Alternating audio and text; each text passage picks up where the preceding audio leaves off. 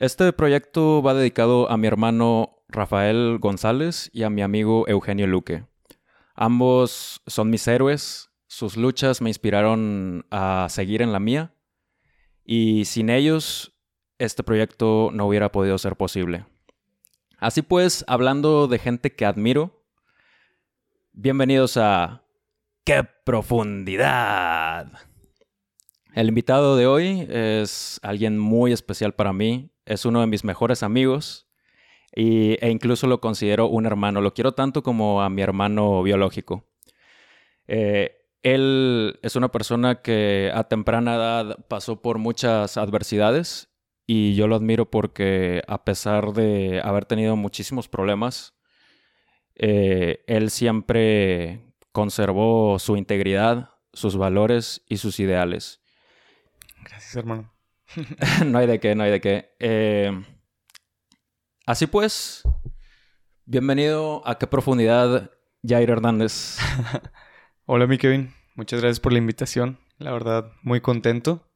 La verdad, sí, poquito nervioso.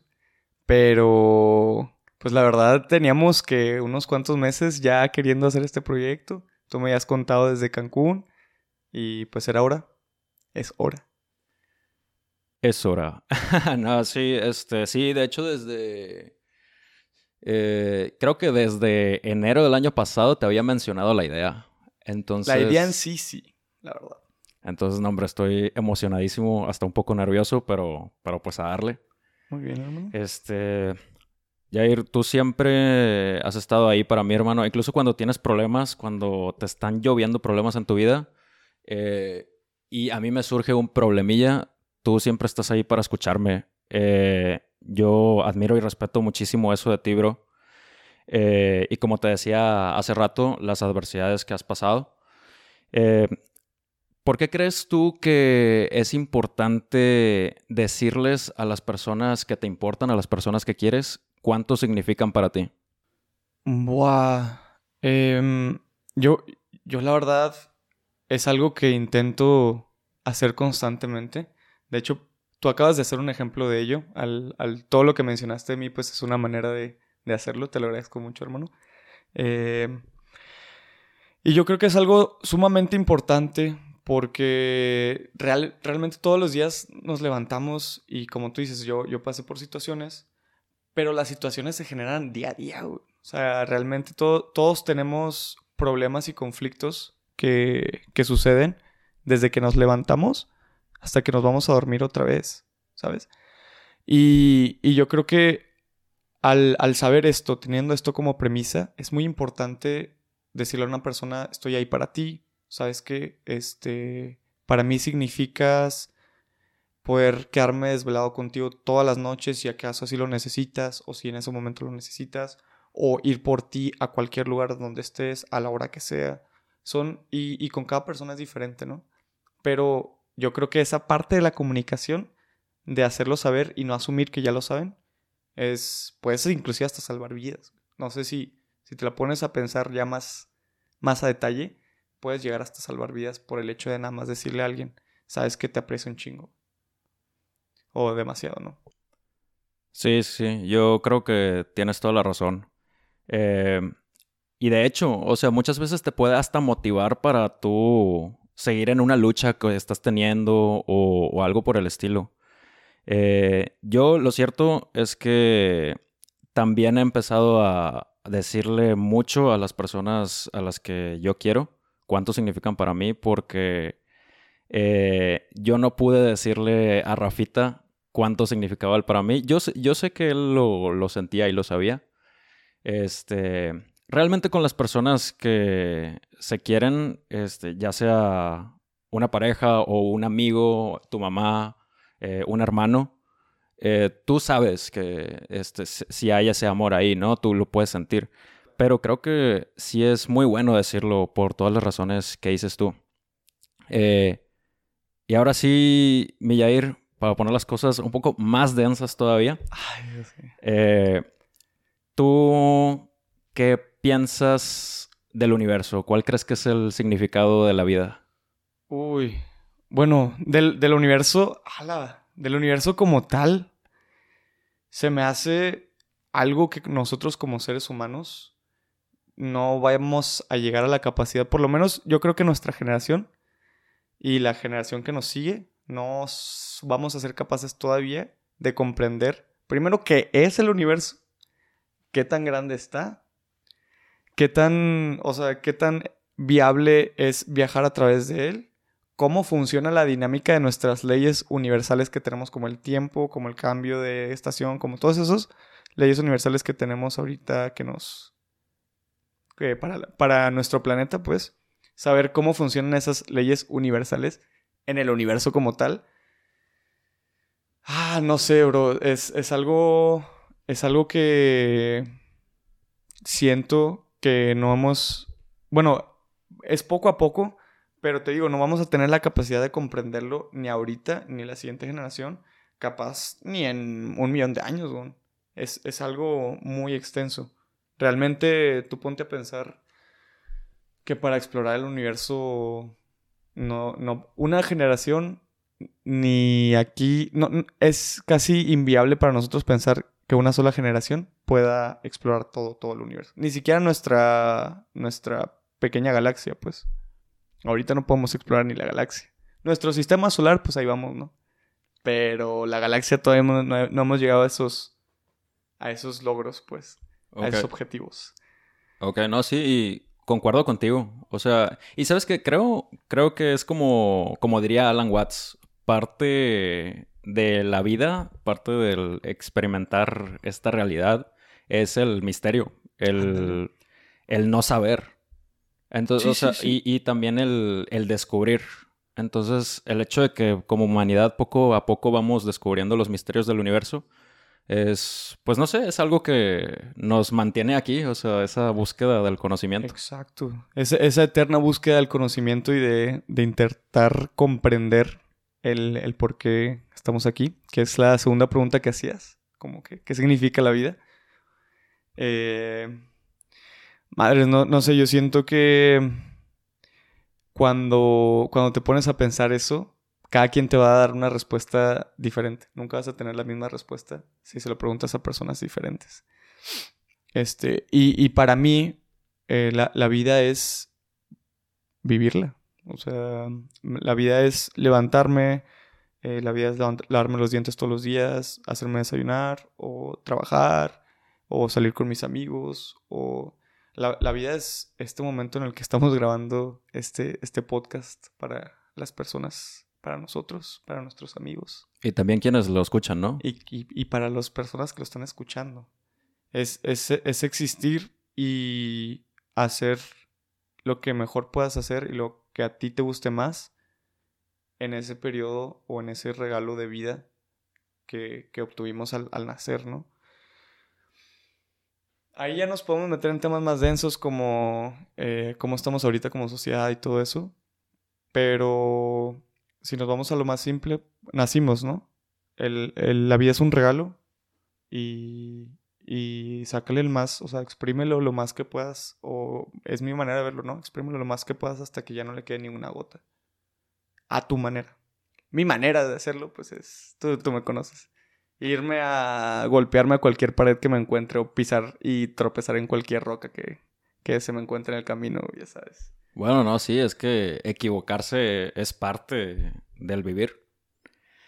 Eh, oye, y hablando de experimentar la vida y eh, equivocarse y vivir todas las experiencias posibles, eh, ¿Tú cómo lidias con el hecho de que hay personas que te hacen daño? O sea, ¿cómo lidias con el hecho de que hay gente mala en la vida? ¿Cómo sigues adelante a pesar de saber que hay esa gente mala? Y más allá de eso, ¿cómo sigues tú conservando tu integridad y tus valores a pesar de que te hacen daño? O sea, me refiero a que, por ejemplo, hay veces que la gente dobla sus su integridad o sus ideales o sus valores por estas razones, eh, pensando algo como la gente me hace daño de todos modos, yo también voy a hacer daño. ¿Cómo, cómo le haces tú para seguir viviendo, seguir disfrutando la vida, seguir teniendo eh, tus deseos y eh, querer alcanzar tus sueños, respetando a los demás sabiendo que hay gente allá que no, o sea, gente afuera que no respeta a los demás. A los demás. Ahí, fíjate que se, me vienen a la, mente, mm, a la mente muchas cosas. Una, una de ellas y la primera es, primero, pues aceptar el hecho de que es, es, una persona que está ahí, es una persona que te está haciendo daño, que te hizo algún comentario o te hizo alguna acción que te afectara a ti directamente. Eh, yo como que comienzo o parto desde el hecho de saber que si me empiezo a sentir mal por ello o si, si, si genera una reacción muy fuerte en mí, eh, intento como en ese momento, pues encontrar la manera más sencilla de calmarme que para mí es o hacer respiraciones o escuchar música y bailar o gritar o correr o así, que son, son varias, varios escapes que, que decido tomar como para es que yo, siento que cuando tienes la emoción a tope de estando con una persona tóxica, ay, perdón, este, cuando tienes la, emoción a tope, no piensas nada, o sea, en tu cabeza está nublada por todos los pensamientos, por todo lo que le quieres decir, por todo lo que le quieres gritar, porque tú estás viviendo todo lo que esa persona te hizo. Es la adrenalina aparte, ¿no? La adrenalina, estás con la adrenalina a tope, entonces yo no, yo sé que cuando estoy en eso no voy a controlar lo que digo y, tal vez ni siquiera lo, estés, lo esté pensando de verdad, pero solo lo digo porque sé que le va a molestar a la persona o porque quiero molestar a la persona. Entonces lo que hago es eso, hago esa pequeña pausa, acepto que, que si me afecta, que yo soy el que estoy dejando que me afecte eso y ya después lo, lo externo a la persona, ¿sabes? Y hay maneras de externar a la persona. Cuando ya pasaron un límite, de, tu integridad como persona. Ah, para mí, ahí es donde ya te...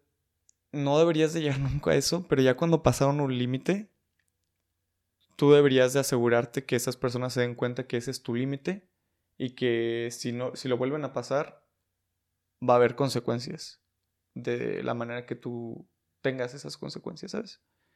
Pero lidiar con eso, básicamente hago eso, o sea, me relajo los primeros 5 minutos, 10 minutos, hablo con la persona si la persona todavía está abierta a hablarlo y si no, ya tomar otras, otras medidas.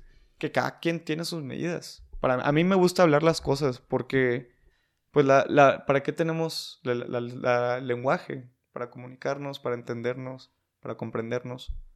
Y, y pues es intentar ver por qué esa persona está haciendo lo que está haciendo.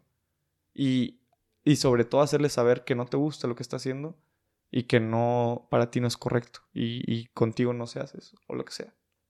Poner esos límites es como que súper importante. Sí, no, definitivamente. Eh, yo hace unos meses te comentaba, oye, ¿con qué cara hago este podcast? ¿Con qué cara voy a hacer ese podcast que ahorita es este podcast? Si a mí me pasan cosas así en la vida, o sea, a mí, lo que te decía, o sea, cosas malas te hacen cosas malas, ¿cómo puedo eh, compartir el, o decirle a la gente que haga buenos actos a la humanidad, etcétera?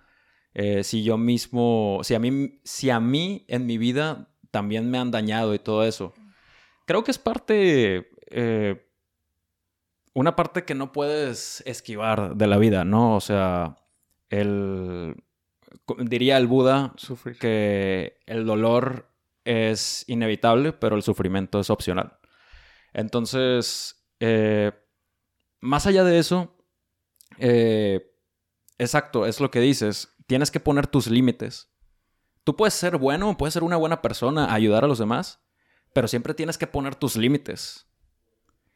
Eh, y esos ya los... La vida te irá diciendo cómo ponerlos, pero definitivamente no puedes dejar eh, que te hagan daño. Creo que tampoco se trata de no darle a nadie la oportunidad de, abrirte con esas personas o de ayudarlos. Claro, claro. Eh, no cerrarte al mundo, sino tú poner tus límites y no dejar que te hagan daño. Eh, Jair, tú yo, yo te considero alguien eh, que sabe mucho acerca de la amistad. Eh, tienes muchos mejores amigos, eres una persona que creo Hay un, hay un dicho que dice que tus amigos, tus mejores amigos, tus amigos de verdad, solo se cuentan con una mano. Sí, sí, sí. Pero la verdad, bro, yo se me acaban las dos manos, o sea, de, de gente. Son muy bendecidos. Exactamente. Pero hay gente que no, güey. ¿Tú qué le dirías a una persona que, nunca ha tenido un mejor amigo o que lo han o sus mejores amigos lo han traicionado o la han traicionado? Mira, yo, yo creo que a esas personas, hermano, yo, yo le diría lo mismo. Fíjate, voy a, voy a traer un tema porque esto me pasó, lo vi mucho, muy frecuente en redes sociales, este, en estas fiestas navideñas, en estas fiestas navideñas. El, el hecho de que decía, no es necesario acudir a la cena familiar si, si tu familia es tóxica. Y fíjate que me llamó la atención porque lo vi en personas que para mí yo decía, yo, yo veía desde, desde pues sus redes sociales lo que publican, personas con las que no tengo tanto contacto y que yo asumía que tenían una, un ejemplo de, de familia perfecta, ¿no?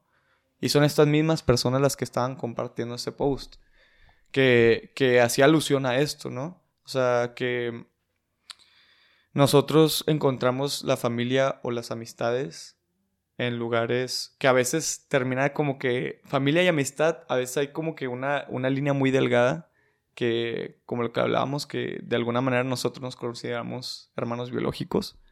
Este, hay una línea muy delgada que hace diferenciar esos dos términos de familiares y, y, y amigos. Este, pero yo lo, lo que le aconsejaría a esas personas sería únicamente, ¿sabes qué?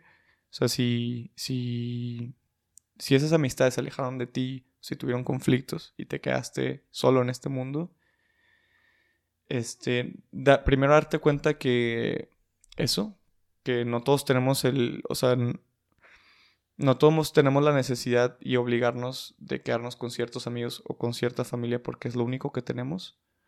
Y, y lo único que puedes decir al respecto es realmente salirte al mundo a hacer lo que a ti te gusta. O sea, tú persona que, que, ahorita no tiene amigos, salir al mundo, hacer lo que te gusta, lo que más te encanta, dibujar, leer, pintar, gritar, llorar, cantar, lo que sea, cualquier ejemplo de, de acción, haz- hacerlo al mundo y el mundo te va a escuchar y yo siento que las personas que van a tener que llegar van a llegar a ti. O sea, porque realmente también a veces dices de que, bueno, es que estoy completamente solo.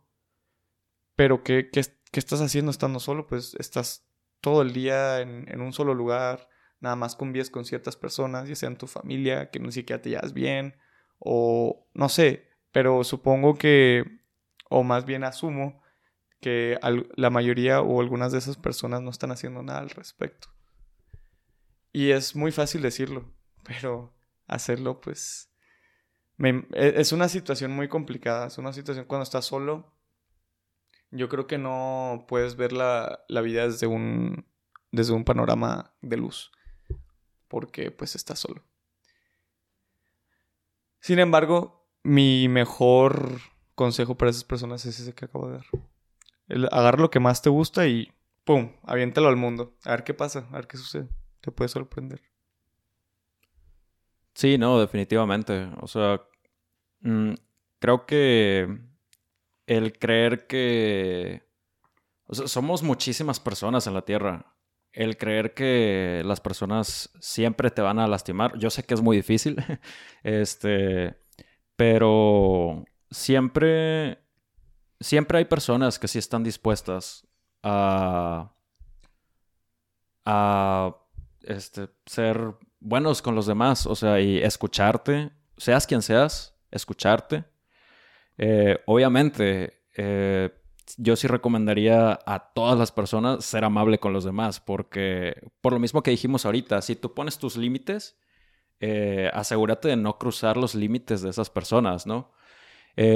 Pero sí, o sea, no importa cuántas veces te han traicionado, eventualmente puedes encontrar a una persona que, que sí va a estar ahí para ti y que sí te va a escuchar y, y va a ser un buen amigo o una buena amiga. Eh, y, y de hecho, eh, si alguien eh, algún día quiere hablar conmigo de lo que sea, ahí estoy para ustedes, de verdad.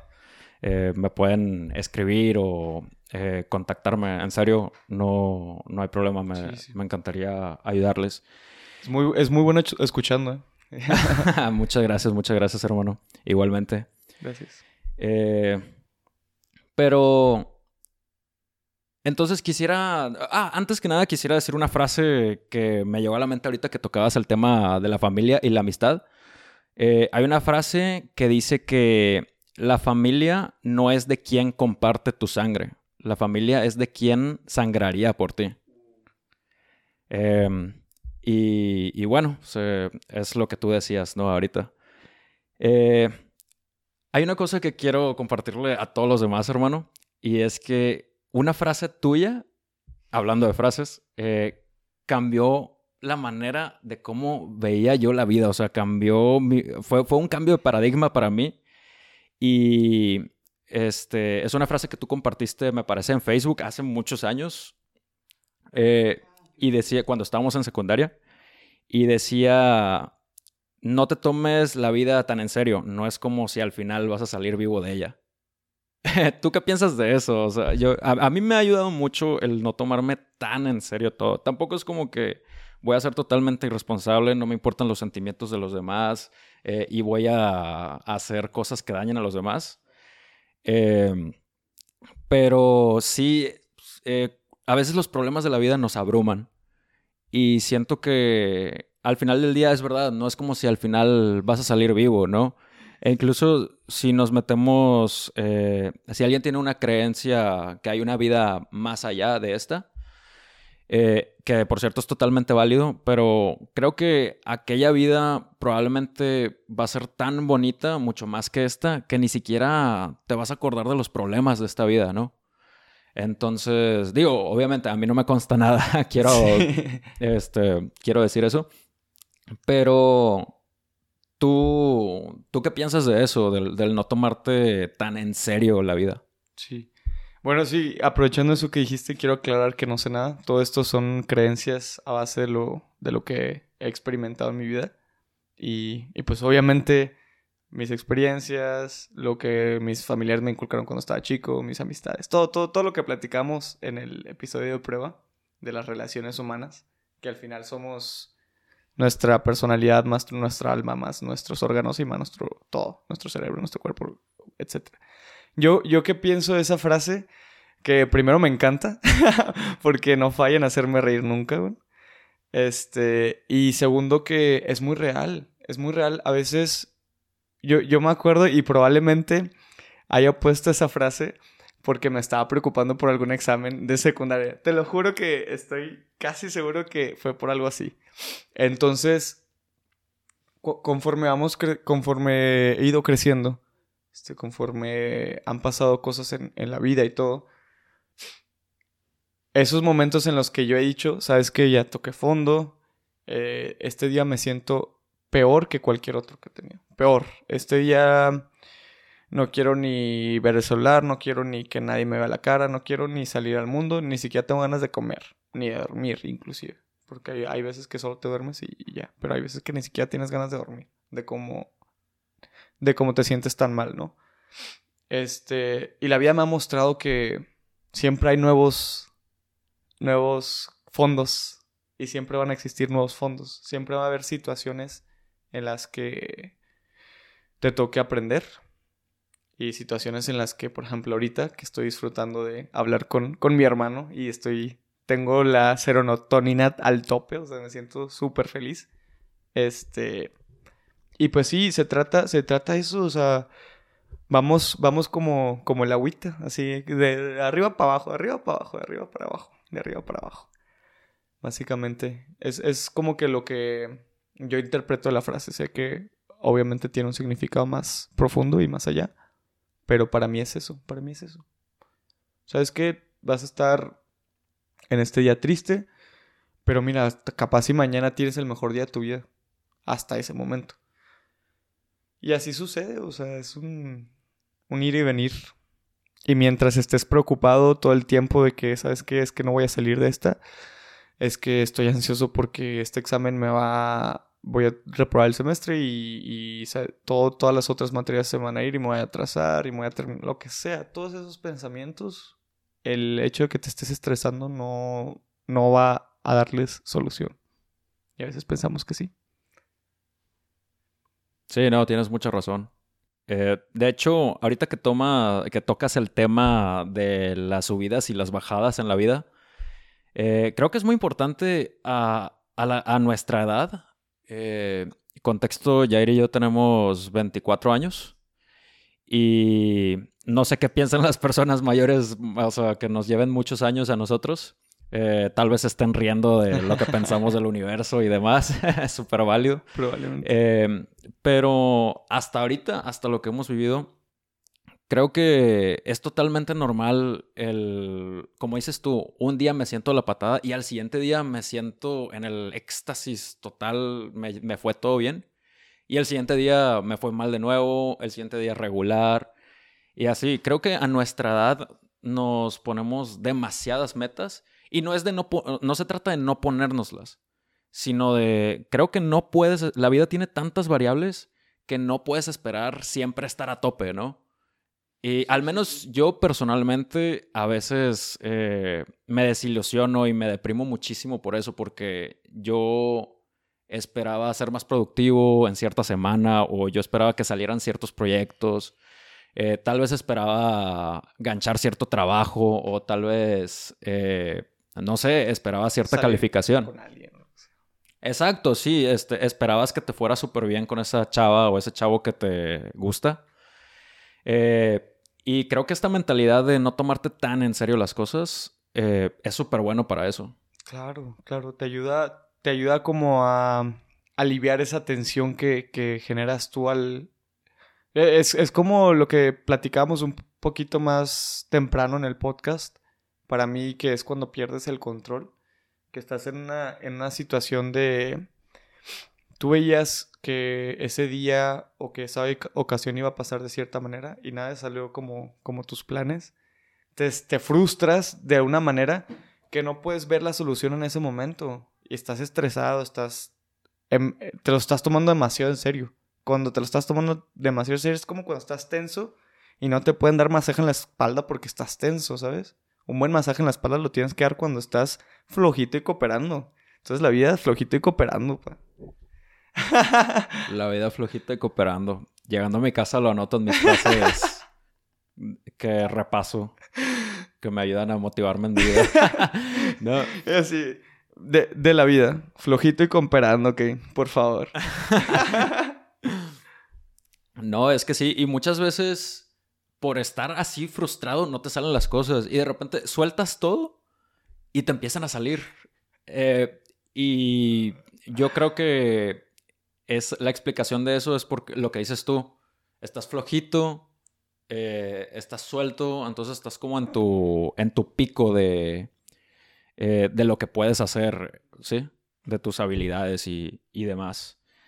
Eh, entonces, ahora volvamos, así como las subidas y las bajadas, volvamos de nuevo a matarnos profundamente, Millair. Y te quería preguntar, eh, ¿cómo fue para ti lidiar con la muerte de Rafita, nuestro hermano? Eh, pues, mira, la, la verdad, lidiar en ese momento ese, ese mismo día, ese mismo fin de semana, que, que hay veces en las que de la nada me, me, pongo a pensar en esos días, en cuando estábamos en la iglesia y cuando fuimos a, a comer a las salitas, todos los compis. Eh, me acuerdo perfectamente que tú me habías enviado mensajes y me hago también de que, que yo estando en el trabajo, que pues estaban ahí en el hospital y todo.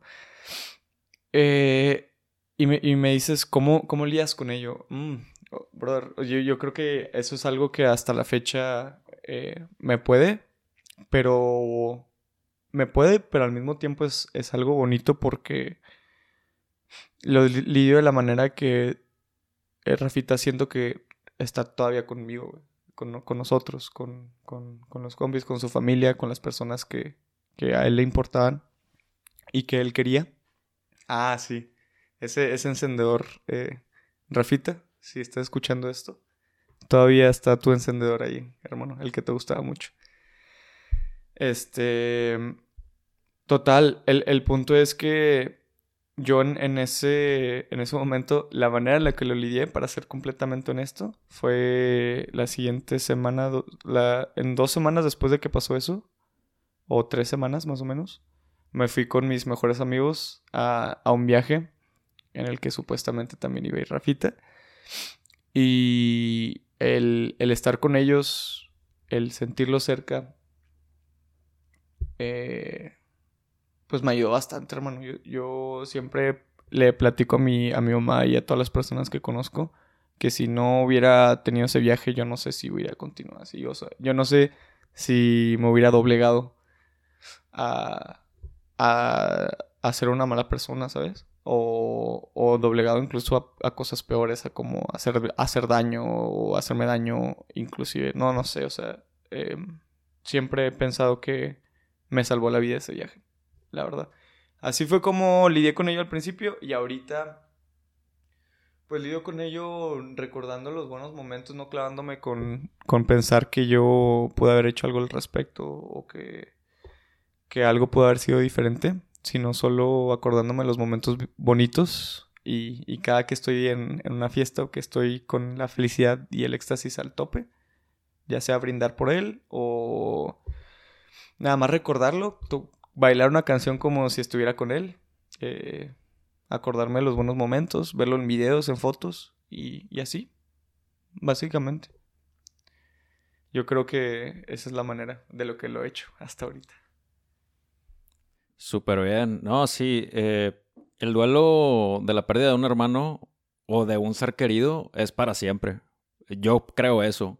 O sea, ya van casi cinco años de que murió uno de nuestros mejores amigos, eh, que era Rafita, y eh, el dolor se sigue sintiendo igual, hermano. Yo a veces todavía lloro, o sea, te podría decir que mínimo una vez al mes lloro. Y es súper normal, es parte de la vida. Eh, la muerte es parte de la vida y, y nos rodea eh, pero creo que tienes muchísima razón en el que el nosotros hacer algo honrando a esa persona o el simplemente seguir adelante, el simplemente seguir luchando. Eh, mi manera mi manera de lidiar con ese dolor fue la misma. Eh, la verdad es que sin Yair y el resto de mis amigos, los compis, eh, yo tampoco sé en qué clase de persona me hubiera convertido. Eh, y yo te agradezco muchísimo, Jair, por estar ahí conmigo todos esos días. Eh, es como decía nuestro buen hermano también, Mau, que el dolor dividido pasa mejor. Entonces creo que lo dividimos entre todos los compis y así lidiamos con ello. Y la verdad es que en ese viaje eh, salieron muy bonitas memorias. Tenemos muy buenos recuerdos de ese viaje. Se sintió como si Rafita estuviera, con, estuviera ahí. Lo seguimos recordando, sus frases siguen aquí. De hecho, el ¡qué profundidad! es una frase de Rafita. Eh, y, vaya, este podcast es una manera de, lidiar con ese dolor y de, y de honrarlo a él. Eh, y, y bueno, ¿tú qué crees que te enseñó Rafita? Uy. Yo creo que mm, muchas cosas, la verdad, muchas cosas que mm, yo, yo, siempre he considerado que todavía no estoy en el punto y que me gustaría mm, encontrar a una persona que considere tanto figura paterna como maestro de vida. Yo siento que es, ese espacio eh, o esa figura que, que tienen todas las personas es muy necesaria para el desarrollo de la vida de la misma. Yo diría que en su momento, mientras nuestro compadre todavía seguía aquí, él fue uno de mis maestros de vida y, y, pues yo siento que también el resto de, de, mis amigos cercanos son maestros de vida a diario conmigo. Y una de las lecciones más importantes eh, que, me, que, me, enseñó fue que, pues él siempre, tú, tú, lo, tú lo conociste, él, él, siempre fue una persona, pero auténtica de esas que ya no existen. Yo, yo siento que a veces nos vemos obligados a, llevar una máscara para no ser juzgados. Y, y la verdad yo llevé muchos mucho tiempo, no solo una, varias máscaras. Y, y el encontrar que él, con todo y lo que él consideraba sus fallas, él no le importaba y no, no pedía perdón por ser quien era. Y ese no pedir perdón por ser quien era es algo súper valioso y que lo he usado desde ese entonces. Es, es algo que me recuerdo, o sea, eres, eres, eres increíble porque sin pensarlo lo estás haciendo, es natural. Él, él era él porque él quería ser él y era muy feliz siendo él. Y es algo que nunca se me va a olvidar.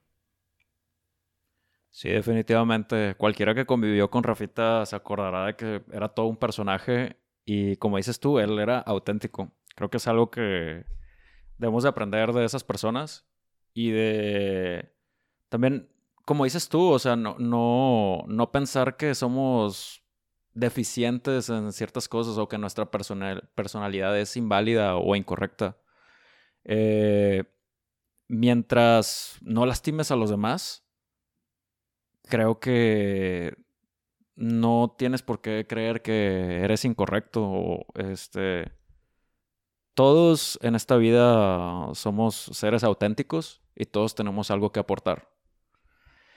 Eh, algo que a mí me enseñó Rafita es que si hay una buena inversión que se puede hacer en esta vida es pasar tiempo con tus seres queridos. Es una inversión.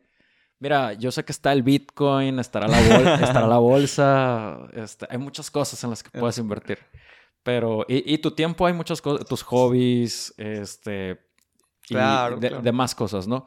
Pero si hay una cosa en la que lo, lo, invertiste ahí y no te vas a arrepentir, es pasar tiempo con tus seres queridos. Definitivamente, definitivamente. Y bueno, te podría decir mucha. Creo que podríamos hablar, podríamos hacer un podcast completo de, de, todo lo Que hemos aprendido. Exacto, de Rafita.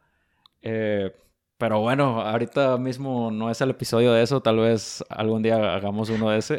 me parece, me parece. Vale, vale, vale. Eh, oye, y había otro tema súper importante del que queríamos hablar. Tal vez a algunos no les vaya a gustar lo que vamos a decir, pero eh, ¿tú qué piensas, Jair, de ser ausente en redes sociales, pero estar al 100 sin ver el celular en persona? eh, no me cancelen, por favor. Pero yo pienso que es, es, es algo que a mí, a, lo, a, lo, personal, me encanta hacer. A mí me encanta eh, que cuando estoy con una persona, ya sea individualmente con esa persona o ya sea con un grupo de amigos, eh, estar consciente y estar tratando de estar en ese momento. Es que digo estar mucho, pero a veces nada más, nada más existimos en ese espacio. A, veces estamos en una fiesta y estamos existiendo, ni siquiera estamos, estamos pensando en otras cosas, estamos preocupados, estamos que tristes, estamos, estamos en, en otro planeta completamente. Y cuando realmente estamos presentes en el momento, con las personas, en una fiesta o individualmente, puedes, puedes aprender, puedes apreciar puedes comunicarte inclusive e, con, esa persona de maneras que nunca te imaginabas. O sea, yo, siento, entre más tiempo convivas con esa persona, con ese grupo de personas, vas aprendiendo maneras de comunicarte sin tener que hablar. Y es algo que, que a diferencia de las redes sociales, porque en las redes sociales no gesticulas, en las redes sociales no, no estás viendo a los ojos a la persona, em, en las redes sociales no ves, por ejemplo, este, qué tan rápido te, o sea, no sé, te, no, te, das cuenta mucho más fácil de qué personas sí vale la pena eh, para ti o para estar contigo en persona que en una red social, ¿sabes? es, mucho más fácil entender a las personas en físico que en una red social. ¿Por qué? Porque envías un mensaje de texto y cuando lo envías tú lo estás pensando y lo estás interpretando de cierta manera, diciendo de que, ah, mira, el mensaje que quiero dar es este. De que, ¿sabes qué? Nos vemos, nos vemos a las 7, ¿no? Por poner un ejemplo. Sí, mañana nos vemos, nos vemos a las 7. Está bien, nos vemos a las 7. La otra persona que lee el mensaje, ah, bueno, súper bien, esta noche no voy a salir, me voy a dormir temprano, levantar súper, súper bien a gusto para las 7 de la mañana. Llega esta persona al café, al cine, al restaurante, donde sea que quedaron, a las 7 de la mañana, oye, ¿dónde estás? Oye, que ya llegué y así, perdón, llegué un poquito tarde. Y la persona dice, ¿cómo? ¿Cómo, cómo que llegaste un poquito tarde? De que nuestra cita es a las 7 de la tarde. Son, son cuestiones como, como esas que, que es mucho más... O sea, por ejemplo, si lo, si lo dices verbalmente con alguien presencial, es como 7. Ah, bueno, 7 de qué? De la mañana o de la tarde. Y ya se lo aclaras en ese momento. Es mucho más sencillo. Yo no entiendo por qué la gente se queja tanto de que no contesten en redes. Pero bueno.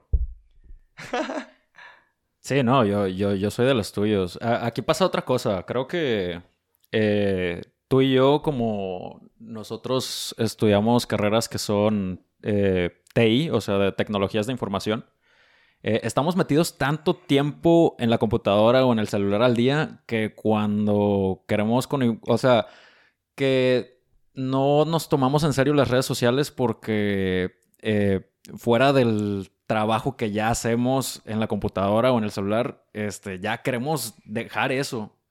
Entonces, siento yo que es mucho mejor el, si vas a invertir tiempo con alguien, hacerlo en persona. O sea, además de toda la, información que se pierde, como dices tú, de hacerlo por texto o por eh, notas de voz, etcétera, ¿no? Eh, o incluso una llamada.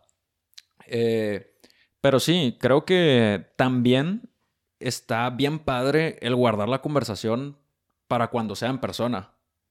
O sea, si algo que te pasó, eh, digo eso, pero válido todas las formas de comunicación. Hay gente que le encanta comunicarse este, por redes. Sí, por redes, digitalmente. Pero personalmente, eh, a mí me molesta cuando la gente me reclama que por qué no le contesté dentro de cinco minutos o dentro de 15 minutos o dentro de una hora. Este, la verdad, yo prefiero tener las conversaciones en persona y sacar todos esos temas eh, de las experiencias que he vivido o las cosas que quiero decir, guardarlas para cuando sea el chal en persona y se pone mucho más padre. Claro, claro, lo disfrutas mucho más porque también, como, como lo estabas mencionando ahorita, el, hecho de estar en constante comunicación en las redes, imagínate que hables mm, de las 12 horas que estás despierto, hables 5 horas o 6 horas con tu pareja eh, ya contando los intervalos y todo eso de tiempo que no están hablando. Este, son seis horas que le inviertes a ya saber lo que pasó en, ese día de la vida de esa persona. Entonces, ¿no se vieron ese día? Bueno, estoy Al siguiente día lo mismo, todo redes, se cuentan todo, otras cinco o seis horas. Y luego el miércoles se ven. ¿Y qué van a platicar el miércoles? Pues de lo que ya hicieron el lunes y martes y de lo que pasó el miércoles. Pero es, como tú dices, o sea, no, no hay como que tantas ventajas. Fíjate, ahora, si es, si es importante, yo creo que redes sociales, perdón, como comunicación, en el aspecto de que saber que estemos bien, ¿sabes? O sea, cuando tienes hijos o cuando tienes esposa o cuando tienes tíos o cuando tienes amigos muy cercanos, de los que sabes que están pasando por algún mal momento o que están en una situación de riesgo. O sea, el, hecho de poder saber instantáneamente, a pesar de no estar el físico, que están bien, es algo muy importante. Pero para eso no necesitas tener una conversación. Nada más necesitas, oye, ¿sabes qué? Estoy aquí, estoy bien. Pa, se acabó. Y lo que yo hago es eso normalmente cuando me quiero ver con alguien. Oye, ¿cómo estás? ¿Cómo has estado? Etcétera, etcétera. De que bien, todo bien. Oye, ¿estás disponible tal día? Ah, sí. Ah, bueno, nos vemos. Ah, bueno, nos vemos. Y ya, ahí quedó. Ese día no platicamos, al siguiente día tampoco. Si tengo alguna pregunta ese día, de que, oye, ¿sabes que eh, no voy a poder a esta hora? Vamos a esta hora. Ah, está bien. Eso, o sea, para, para mensajes realmente urgentes, por así decir. O sea, yo, yo lo pondría en una categoría de urgencia máxima. Está, las redes sociales son un método de comunicación excelente para mensajes de, urgencia y de relevancia. Pero para mí lo trivial no debería estar en, las redes. O sea, los, los, las conversaciones triviales a mí me encanta tenerlas en persona. Aparte le puedes agregar efectos especiales y le puedes dar una palmadita a tu compa mientras le estás platicando una historia. O sea, no es lo mismo. Nunca va a ser lo mismo. Bueno, nunca digas nunca. El metaverso. No, no, no. Este, digo, eh, hasta ahorita es lo que hay, ¿no? Como diría mi hermano, es lo que hay. Entonces, eh, no, sí, definitivamente, Millair, yo, yo también las conversaciones en persona eh, me gustan muchísimo más. Pero también es válido cuando la gente quiere tener conversaciones en digital. Digo, simplemente eh, sí me gustaría decirle a la gente que pues no nos discriminen tanto a las personas que somos como tú y yo, ¿no? Que nos gusta más eh, tener las conversaciones en persona, guardar los temas para cuando platiquemos en persona. No es que no nos importen, eh, nos importan muchísimo las personas que queremos, pero simplemente nos gusta más ese formato de, de conversación. Claro. Y es respetable, pues. Sí, no, totalmente. Eh, Millair, ¿tú qué piensas de la meritocracia en el aspecto de que hoy en día mucha gente piensa que si tú no tienes eh, ciertas cosas materiales, ya sea una empresa, sea un carro, sea eh, sí, una casa, un posgrado, eh, no sé, X cosa, no eres nadie. ¿Tú qué piensas de eso? yo personalmente creo que hay más allá de eso, hay, más allá de las cosas materiales, están los ideales, están los valores, está la integridad, está la resiliencia, el saber cómo lidiar con los problemas. Pero últimamente la sociedad se ha ido mucho hacia la meritocracia. ¿Qué, qué es lo que piensas tú, hermano? Sí, yo, yo pienso que mm, para empezar, el inclinar la sociedad hacia un hacia una ideología y restringirla que esa es la, la ideología o la forma de pensar correcta es algo sumamente dañino para el pensamiento crítico que tenemos las personas para pensar por nosotros mismos, que eso es muy importante, hay que pensar por nosotros mismos, raza, no hay que dejar que nuestras creencias o que nuestras familias o que, nuestras religiones o lo que sea eh, jueguen con nuestro pensamiento y hagan pensar cosas o hacer cosas que realmente no queremos hacer o que no queremos pensar, ¿sabes?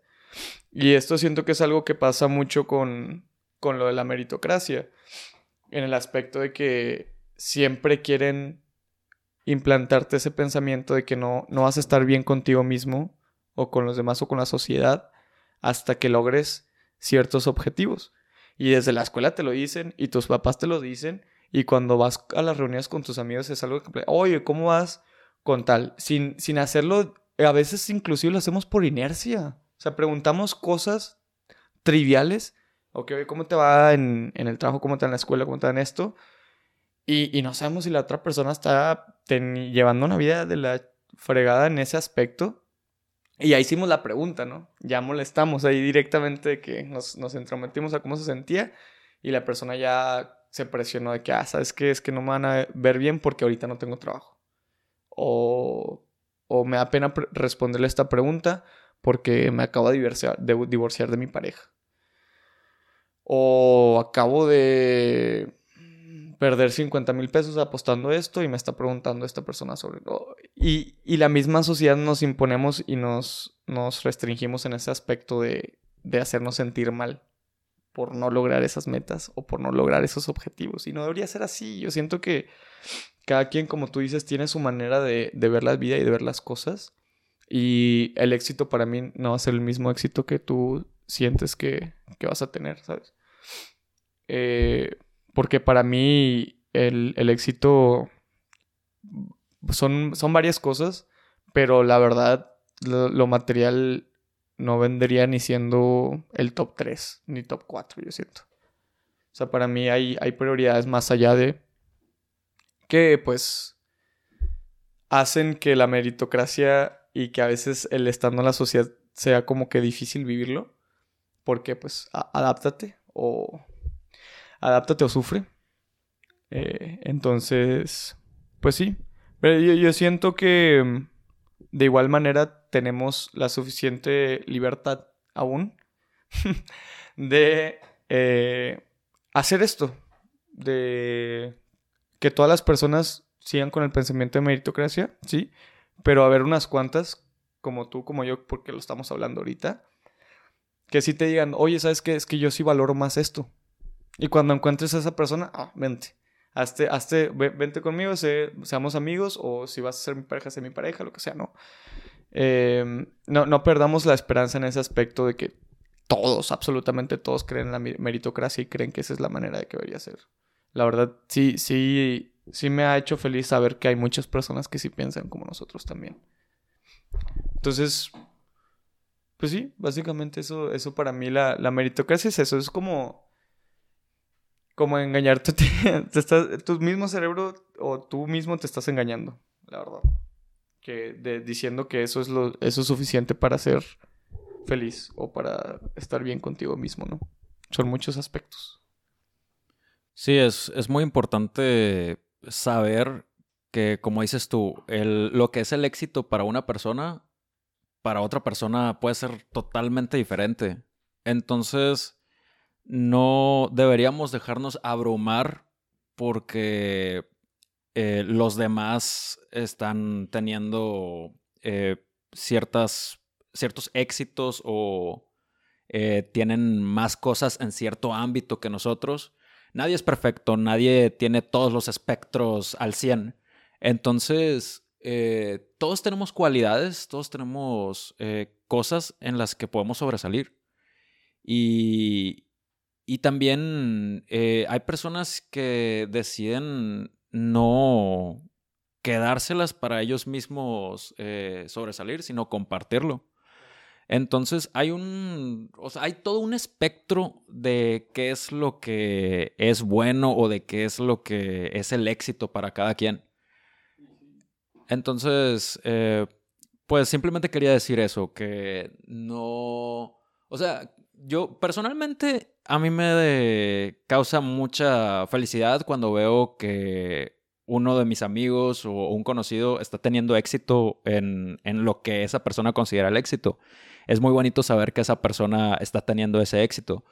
Pero a veces es fácil el, pensar, eh, no, no, no de una manera de envidia, sino como el pensar, ah, esta, o sea, todos los demás están teniendo éxito y, yo estoy atorado aquí. Eh, honestamente es algo que últimamente eh, me ha pasado mucho, pero siempre trato de recordar que las circunstancias que hemos vivido todos nosotros en nuestra vida son diferentes. Eh, y también que, pues eso, el, éxito es diferente para cada quien, todos tenemos diferentes habilidades y, podemos explotar diferentes aspectos eh, o explorar diferentes también partes de la vida, como comentábamos el otro día, ¿no? Eh, y Miyair, finalmente eh, quisiera comentar que ambos hemos tenido eh, relaciones difíciles con nuestros padres en el pasado. ¿Tú qué le recomendarías a las personas de nuestra edad que ya están pensando en ser padres o que recientemente fueron padres o a los futuros padres? Em, mira, para empezar, yo, yo...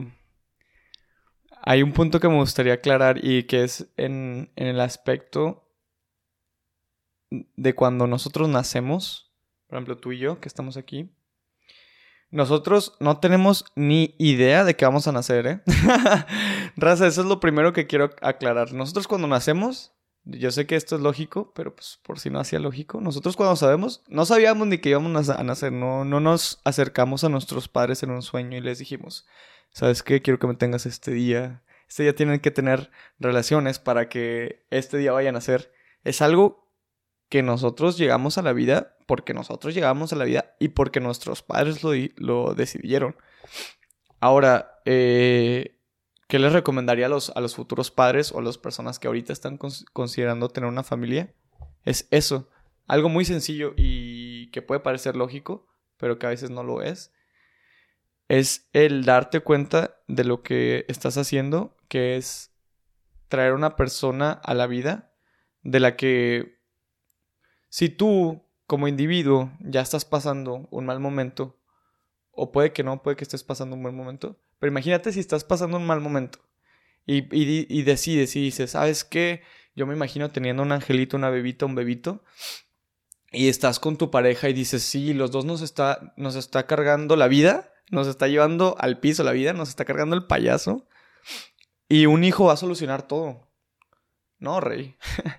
un hijo va a venir a descuadrar todo va a venir a darte la vida. O sea, si tú la vida la tenías recta, te lo va a dar un giro de 360 y luego te va, a sacar hasta las estrellas y luego te va a hacer regresar a la Tierra y luego te va a meter hasta abajo la Tierra y luego te vas a volver a sacar las estrellas.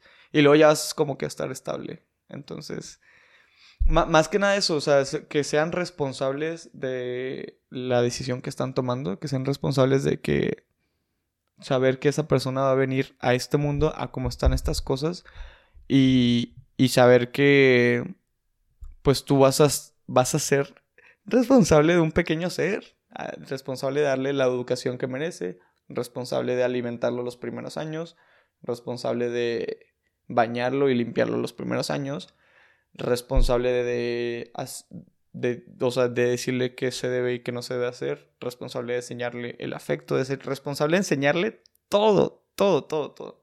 Porque si la, la escuela nos educa, pero lo que realmente nos educa es nuestra familia, son nuestros papás. O sea, los primeros que quieres cinco años, nuestros papás influyen de una manera increíble en nuestra vida. Nos enseñan lo básico, las cosas más importantes y nos acompañan. O sea, un papá o una mamá que yo considero buena papá o buena, buena mamá, buen padre o buena madre, sería un, un padre o una madre que siempre esté viendo, primero viendo por ellos, porque todos como personas tenemos que ver por nosotros primero, pero ya casi creo que a la par que ver por ellos. Casi creo, hay una distinción bien pequeña entre que ellos tienen que ver primero por ellos y luego por los hijos, pero es casi la misma, es casi, casi el mismo nivel, casi lo mismo que te cuidas tú, tienes que cuidar a tu hijo o a tu hija. Y, tienes que darte cuenta de, eso, de esa responsabilidad. Ya no, ya no nada más vas a dedicar a, sentirte bien tú. Vas a dedicar a sentirte bien tú, sentir bien tu pareja, sentir bien tus hijos. Hacer sentir bien a tus hijos. O sea, es una responsabilidad increíble, bro. Y, y, pues otra cosa, pues muchas felicidades. Si lo están pensando y si realmente están conscientes de lo que están haciendo, muchas felicidades. Este, espero nazca con salud y todo, pero sí, sí, denle una, sí, sí, denle una pensada y, sepan cuáles van a ser las reacciones después de... o las consecuencias. No, no, es que consecuencias suena como si fuera una palabra negativa, pero no, no, no es negativo traer vida a este mundo. Pero sí hay consecuencias de ello. Hay reacciones, hay cosas que van a suceder al momento que eso pase. Tanto como económica, como emocional, como físicamente, te van a pasar un chingo de cosas. Yo no lo pude haber dicho mejor, Millair. Este, concuerdo totalmente contigo, hermano. Yo simplemente añadiría que quienes están pensando en, tener un hijo eh, cuando, o, en el futuro, cuando lo tengan, escuchen mucho a sus hijos, escúchenlos mucho, eh, tómenlos en cuenta para todo, considérenlos eh, y, acepten sus personalidades, acepten cómo son. Entonces, Millair, muchísimas gracias por estar aquí el día de hoy. Estuvo buenísima la plática. Estoy muy contento, hermano. Ya, ya, no, ya sé que vamos a acabar, pero quiero seguir platicando, ¿eh? Ahorita le seguimos. va, va, no, pues que se arme otro episodio en el futuro. No, pues muchas gracias, hermano. Muchas gracias, hermano. La verdad, muy contento, muy feliz. Y ojalá lo disfruten. Esperemos así sea, hermano. así va a ser, así va a ser.